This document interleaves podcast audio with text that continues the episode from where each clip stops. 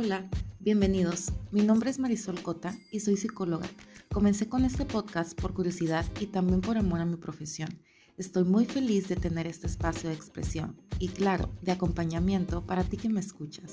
Mi intención es que reflexionemos juntos sobre muchos temas que aporten bienestar, que te hagan cuestionar tus creencias limitantes y poder ver juntos más allá de lo que a simple vista se puede ver.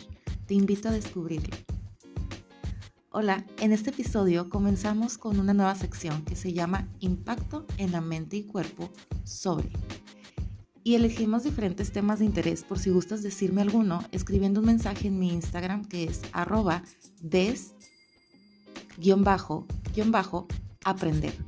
Y te estaré leyendo. En este episodio quiero platicar sobre los cambios de hábitos, de la importancia de incorporarlos a tu vida diaria y del impacto que crean en ti, pero también de que tengas el derecho a cambiar de hábitos que no funcionen para ti y dejar que tu cuerpo y mente te ayude como guía a elegir la mejor opción para tu transformación. Esa que tanto has deseado. Decidir cambiarlos para llegar a la persona en la que te quieres convertir y replantearte qué es lo que estás haciendo para que te lleve a ese punto. ¿Qué hábitos tienes que dejar ir o tienes que agregar a tu vida? Te pregunto hoy, ¿lo que haces hoy, más allá de que si está funcionando, te hace sentir bien? ¿Te da seguridad? ¿Te hace sentir agradecido? Creo que estas preguntas son parte esencial para que puedas mantenerte en conciencia y darte una oportunidad de cambio. Como ya lo he hablado en episodios pasados, el cambio es parte esencial de nuestra existencia en esta vida. Así que aprender a aceptar que tenemos la fortuna.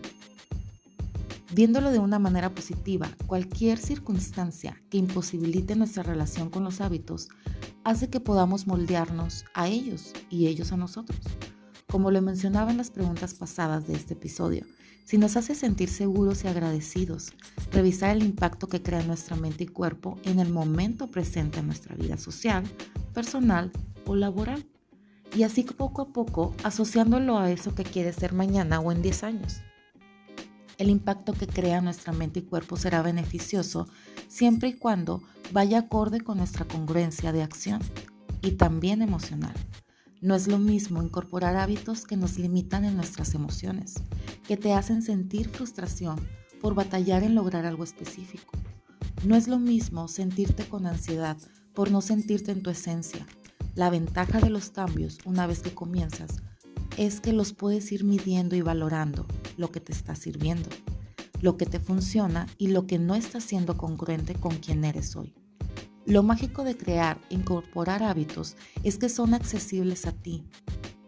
Tienes que elegir los que no necesariamente sean tan inaccesibles. Tienes que forzarte o esforzarte para cumplirlos tal cual son. No es necesario, ya que lo beneficioso de crear hábitos nuevos es que esa rutina, actividad o cosa por hacer que quieres comenzar a obtener te lleva a una conciencia real en el momento presente. ¿A qué me refiero? A que tienes el poder de decisión de cambio, de moverte de ahí, de variar, de mezclar, de incorporar el extra. Y esto pasa con cualquier cosa que hagas, tanto en profesión, actividad o relación.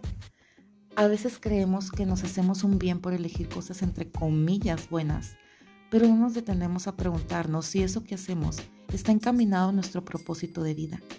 Recuerda que cada paso que damos, cada decisión que tomamos, cada momento de dificultad nos lleva a una oportunidad de encaminarnos con una luz de sabiduría nueva a esa vida que tanto queremos para nosotros.